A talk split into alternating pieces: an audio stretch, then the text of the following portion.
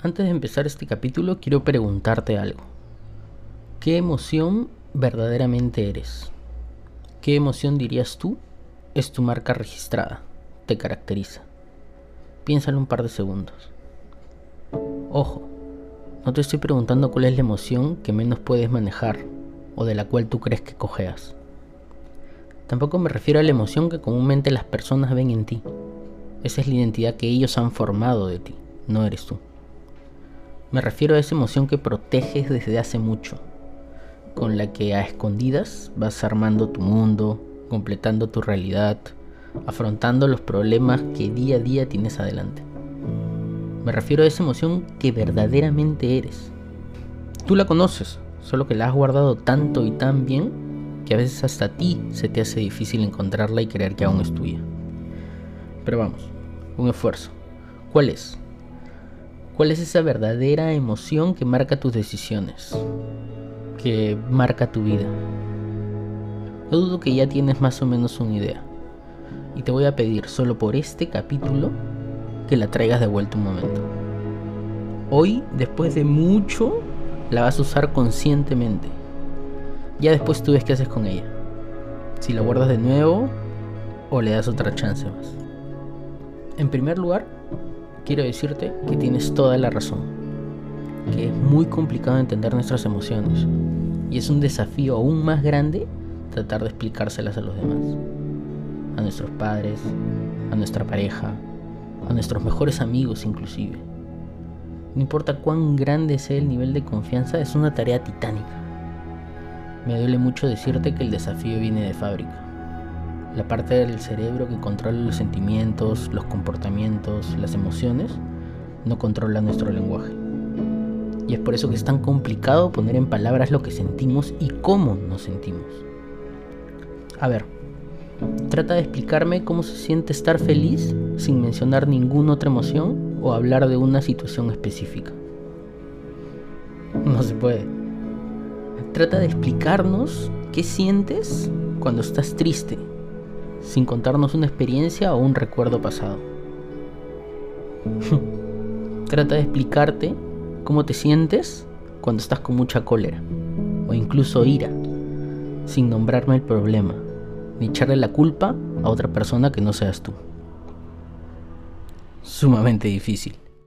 Podría pasarme todo este capítulo tratando de explicarte por qué es tan importante conocer y saber manejar tus emociones, pero prefiero demostrártelo quiero hacer contigo un ejercicio y te advierto que no será muy cómodo, pero te juro que es necesario si verdaderamente tienes tanto interés como yo en seguir con esta aventura.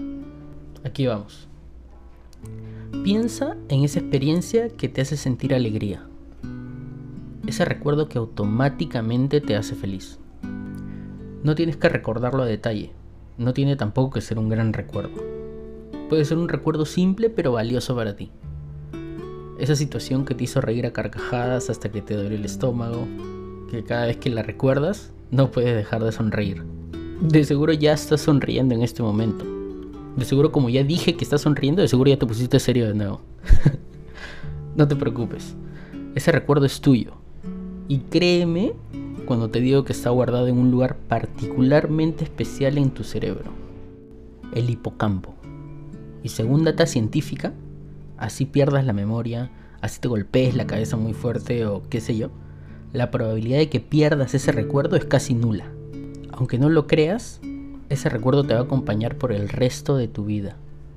Si no, pregúntale a alguien que ya tenga muchos años y te aseguro que te seguirá contando el mismo recuerdo feliz que contaba cuando tenía tu edad. Bien, no nos salgamos del tema, seguimos.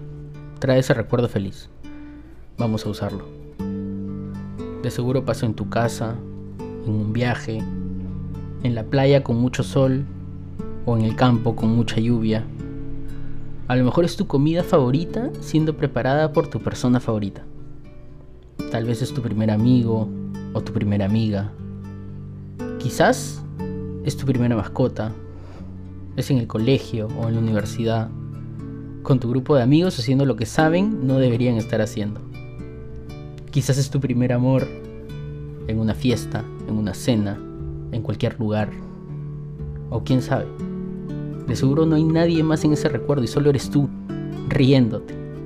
Contigo o de ti. Suele pasar. Eso es alegría. Es difícil de explicar, pero es menos complicado de sentir de lo que creemos. Así que procura constantemente ir a esos recuerdos y no tengas miedo de compartirlos. ¿Por qué esconderías algo que te hace feliz? ¿Consideras que no puedes hacer feliz a otros? ¿Crees que no existe alguien en el mundo que quiere contarle sus alegrías a otro? Lo dudo mucho. Bien, ahora vamos con una emoción no tan cómoda. Estamos juntos en esto, así que no tengas miedo. Necesito que te concentres. Si quieres cerrar los ojos, hazlo. Lo que sea que te ayude a no distraerte. Quiero que te acerques a esa puerta que quizás hace mucho no abres. Ojo, no la abras.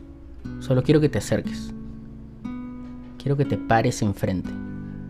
Que sepas que existe. Solo por esta vez necesito que no la pases de largo y no te enfoques en lo que sea que siempre te enfocas para llevar tu atención y no verla. Quiero que te pares enfrente de esa puerta y aguantes ahí. Así como yo estoy observando la mía en estos momentos, tú solo haz eso.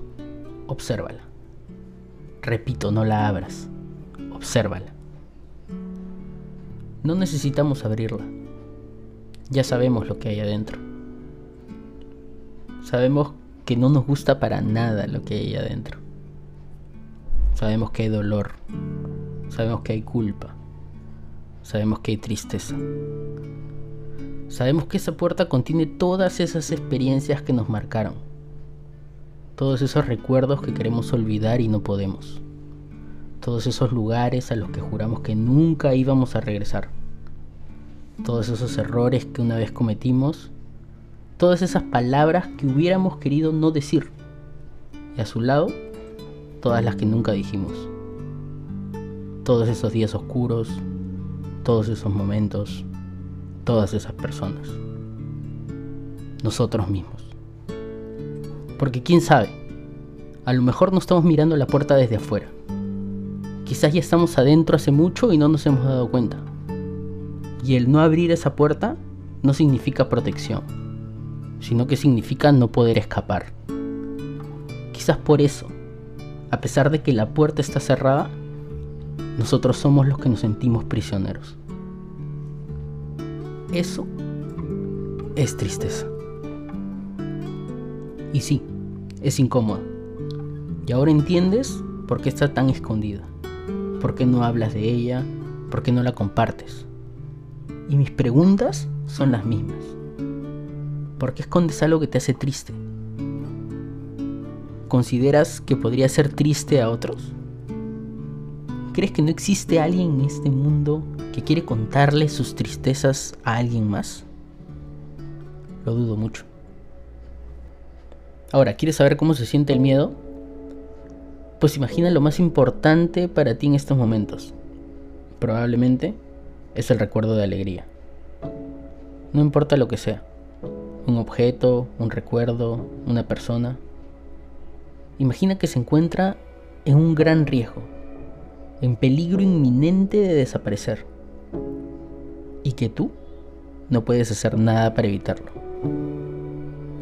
Eso es miedo. Como ves, no es necesario ponerte a pensar qué te hace sentir feliz, o qué te causa molestia, o qué te da miedo, o qué te pone triste. Eso ya lo sabes lo tienes clarísimo. Lo que tienes que empezar a pensar y a averiguar es porque hay personas, situaciones, momentos que te hacen sentir como te sientes. ¿Por qué no disfrutas lo que deberías estar disfrutando? ¿Y por qué te expones y recuerdas a lo que sabes te hace daño? Ese es el cuestionamiento que deberías hacerte. Cada vez que descubras una emoción positiva, investiga más, explora más, conoce más, disfruta más. Y de igual manera, cada vez que no te sientas bien haciendo algo, cuando llegue esa emoción no placentera, abrumadora, detente y pregúntate, ¿por qué me siento así? ¿Qué puedo hacer para cambiarlo? Y cuando descubras qué es lo que tienes que hacer, pues hazlo. Y aquí está el consejo. ¿Quieres que la gente te entienda? Sepa por lo que estás pasando, sepa cómo te sientes, pues ten el valor de compartir tus emociones.